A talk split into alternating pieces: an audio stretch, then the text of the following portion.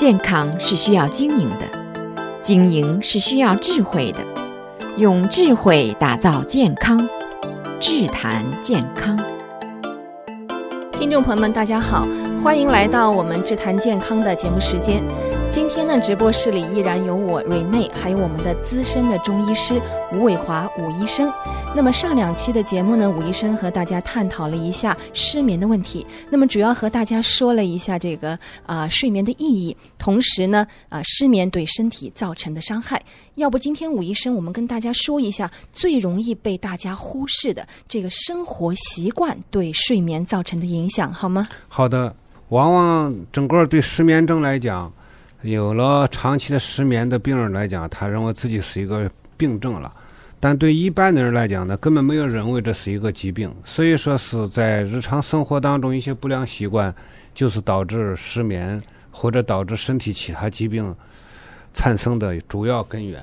而且可能不良的生活习惯是很不容易被大家引起重视的。对，有的时候觉得我晚睡一点可能无伤大雅，没有什么太大关系，或者睡前上上网啊，看看手机，很可能这些不良的习惯呢就会导致这个失眠，是吗？对，不良的习惯导致了成了一个自然规律，这个自然规律呢成了自己的自然规律了，而不是说是那个身体的自然规律。那么自己的自然规律呢，就形成了一个什么呢？对身体的伤害，所以我们称它，通称它不良习惯。在临床上或者是在临床见到的病人当中呢，大部分啊都分了一个年龄段和一个这个生活习惯。那么生活习惯呢，有的人就习惯晚睡，有的人呢是认为晚睡不好。所以说晚睡的人呢，恰恰来讲，从中医角度来讲，不管从中医角度或西医角度来，都认为是一个逆自然的现象，不是顺自然的现象。那你什么叫逆自然呢？就是说是。我们晚上要休息八个小时，沉深睡最起码得五六个小时。可是好多人呢，呃，首先是从心理上没有重视起来，这是一个很重要的问题。吴医生啊，你觉得有的时候吧，像啊、呃、晚上就是喝喝茶、喝喝咖啡，这样算不算是一种啊、呃、不太好的生活习惯？这个因人而异。你比如说，有些人他喝茶、喝咖啡不影响，我们就不在乎。那么有些人呢，就是说下午喝了茶，他晚上都要影响睡觉，影响睡眠。是不是？尤其是神经衰弱的人，晚上最好少喝茶或者是咖啡。呃，神经衰弱的人呢，实际上这是一个西医的名词。神经衰弱的人有时候他不是说是喝茶喝咖啡，他有时候有时候心情不好啊，或者什么也会导致失眠。但是喝茶喝咖啡对一般的人来讲，最好还是要。根据自己的生活习惯去感受，如果说是哎下午喝茶或者晚上喝茶喝咖啡会有像影响睡眠的话，那就干脆就不要喝。这是一个很好的、很容易改的一个问题。还有武医生，我想咨询一下，像刚刚我一开始提到的，像现在年轻人，我自己就有这个问题啊、呃，睡觉之前呢，总是想再看一下手机，上上网，上一下 Facebook，上一下微信，有的时候吧，越上就越精神，好像就没有睡意了。这个是不是也是一种不良的生活习惯呢？你说的谦虚了，实际上不是年轻的，不是像你们这些年龄的人，像我们这年龄的人，有时候也有这个。现在退休人士。可能也喜欢上网，啊，有，有呢，就是说，为什么说要有自律呢？就是要自律，比如说什么时间看，什么时候不看，你要有一个自己的计划。这个呢，是你尽量的提前早一点，比如说，呃，洗漱前看，洗漱前看呢，那么洗漱完了以后就再不看它了，有什么问题也不看的，谁要有什么急事，他会直接给你打电话的。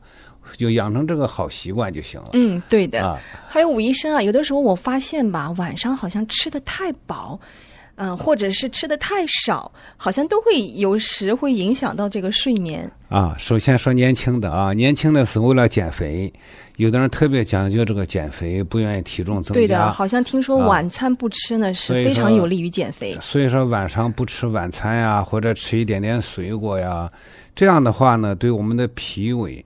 我们中医讲的脾胃伤害比较大，嗯，那晚餐应该怎么样吃呢？就就容易引起晚上胃黏膜出现一些问题，嗯、啊，胃酸啊或者是什么问题出现了以后就影响睡觉了。那么我们主张呢，就是晚上是七七制。什么叫七七制呢？就是晚上七点钟吃饭，那么吃七成饱；如果八点钟吃饭呢，我们就吃六成饱。这还是七七制，明白了吗？嗯、明白。就是越晚了吃的越少一点。嗯。那七成饭呢，我们一般的到十点钟休息，胃里边基本上就没有什么问题了，嗯，也可以安然的睡眠睡眠去了。如果有的人说是有习惯吃不饱不能睡觉呢，我倒是有个小经验，就是说是好多人都认为有呃有作用，就是到晚上临睡前呢，喝上温温的喝半杯牛奶。牛奶呢，它在胃里边，我们知道我们成年人都没有乳酸杆菌了，是不是啊？哎，没有消化乳汁的东西了，所以牛奶呢在胃里边呢，好像就需要一些胃酸才能代替乳酸杆菌消化。这个方法好，又简单。哎又有效是吗？对，而且还是在用牛奶，它在胃里边停留时间不长。当你入睡了，嗯、牛奶也在胃里边通过了，不会影响在胃里边留下残余的食物渣、嗯。会增肥吗？晚上喝奶？不会，是不是喝一些？嗯、呃，不要太就是说三点二五的，一般喝一些 skim milk 就比较好。我看不太那么讲究，那么严格，就是稍微有一点行了就可以了。嗯，不需要太多了。还有啊，武医生，有的时候吧，像我们现代人，嗯、都比较忙啊、都忙于工作，有的时候没时间去健身。像我自己吧，有的时候会选择在晚上的时间呢去做一些运动，这样好不好呢？有没有对睡眠会有一些影响？一般的来讲，做运动是在晚饭后半小时开始，比如说我们七点钟吃饭，八点钟开始做运动，是吧？我们做一个小时的运动足够了。那就说是慢步走也好，或者做一些轻微的中等运动也够了。就是你建议不要剧烈运动，不要剧烈运动？就是去散一散步啊，对啊比较好。剧烈运动对一般的我们坐坐办公室的人来讲都不是太好的。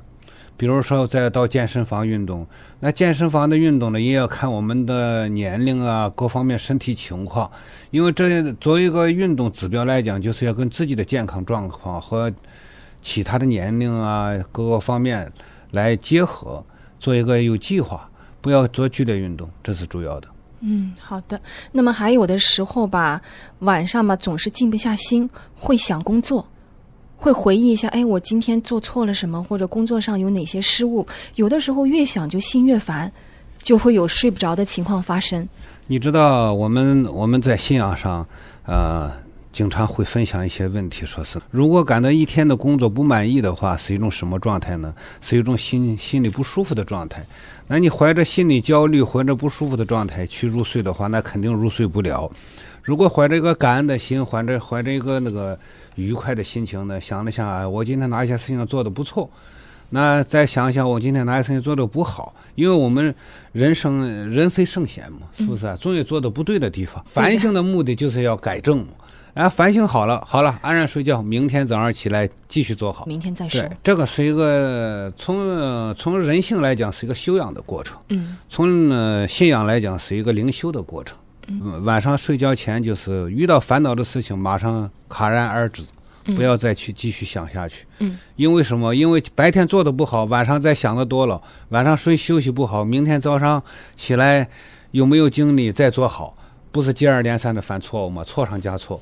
是不是啊？嗯，好的，我们争取要做到这一点。好，谢谢吴医生今天的分享。那么也希望今天我们的分享呢，可以给大家带来一些帮助。好，我们下期节目再见。好，下期再见。